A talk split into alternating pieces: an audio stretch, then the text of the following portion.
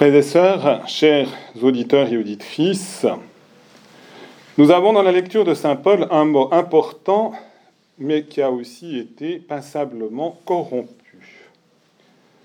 Le mot de prédestination. Et en effet, je commence par la corruption, on a parfois dit que Dieu avait prédestiné certains hommes au paradis, jusque-là ça peut encore aller, et puis d'autres à l'enfer. Ce qui veut dire, dans cette perspective, que Dieu les a programmés dans un sens ou dans l'autre. Une destinée bienheureuse ou une destinée malheureuse, et cela pour toujours, pour l'éternité. Or, lorsque Saint Paul parle ici de prédestination, eh bien, ce n'est pas du tout un programme comme préétabli et qui voudrait vouer certains au bonheur et les autres au malheur. Il vient nous dire qu'à l'intérieur même du cœur de Dieu, qui est toujours un cœur aimant, eh bien, Dieu enveloppe l'ensemble du temps, justement, de son regard d'amour, de son action prévenante et de son action qui va achever la destinée de personnes, mais à l'intérieur aussi de leur réponse de liberté. Et c'est pourquoi Saint Paul dit que notre destinée est faite pour que nous vivions à la louange de la gloire de Dieu.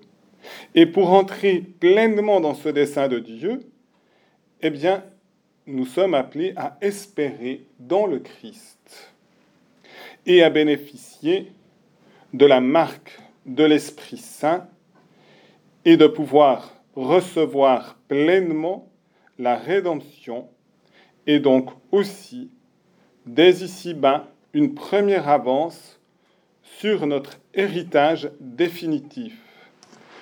Nous rejoignons du reste les paroles de Jésus qui met bien en garde contre le risque de ceux qui peuvent être des instruments pour nous envoyer dans la gêne.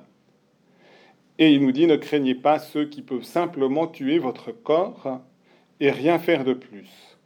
Et il nous montre tout est à découvert devant Dieu. Et si nous prenons conscience que tout est à découvert devant Dieu, alors nous oserons vivre notre vie dans la transparence et dans une recherche de la lumière de la vérité. Et il précise que même chaque cheveu de notre tête est compté par le Seigneur.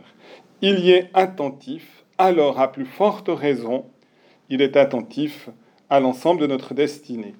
J'aimerais vous montrer justement cela très brièvement, mais à travers cinq alistes, pour justement montrer le dessein de Dieu qui sait faire tout concourir au bien de ceux qui l'aiment, de ceux qui répondent à son appel, ceux qui ont la générosité de lui dire oui dans sa volonté la plus profonde, même au sein des épreuves.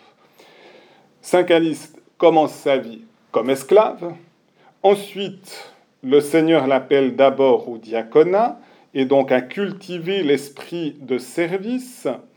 C'est dans ce cadre-là qu'il commence à honorer les défunts et sans aucun doute aussi les martyrs par la création de ce cimetière qui porte son nom.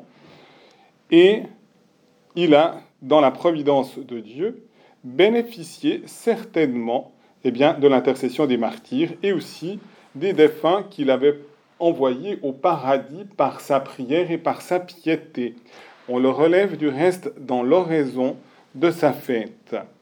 Et puis ensuite, on peut dire, il arrive comme au fait d'une certaine gloire humaine en devenant successeur de Pierre. Et pourtant, ce n'est pas les honneurs qu'il cherchait, mais véritablement toujours à servir le Seigneur.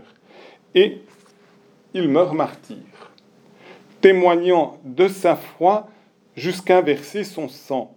De nouveau, on pourrait dire, eh bien, conclusion d'une vie dans le drame, dans le malheur, dans la violence qui s'abat sur lui. Et cependant, parce que justement il était resté fidèle intérieurement, eh bien Saint Caliste entre dans la gloire du ciel et est célébré aujourd'hui.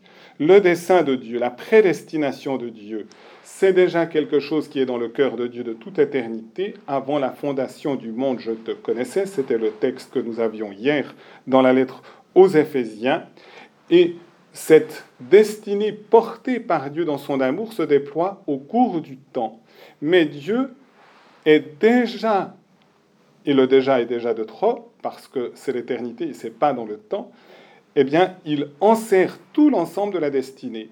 Et s'il y a des moments difficiles, eh bien, il agit de telle sorte que le résultat final, mais en étant attentif et en suscitant aussi nos démarches de liberté, eh bien, nous conduisent véritablement à la gloire et à être dans notre vie une louange de la gloire du Père, du Fils et du Saint-Esprit. Amen.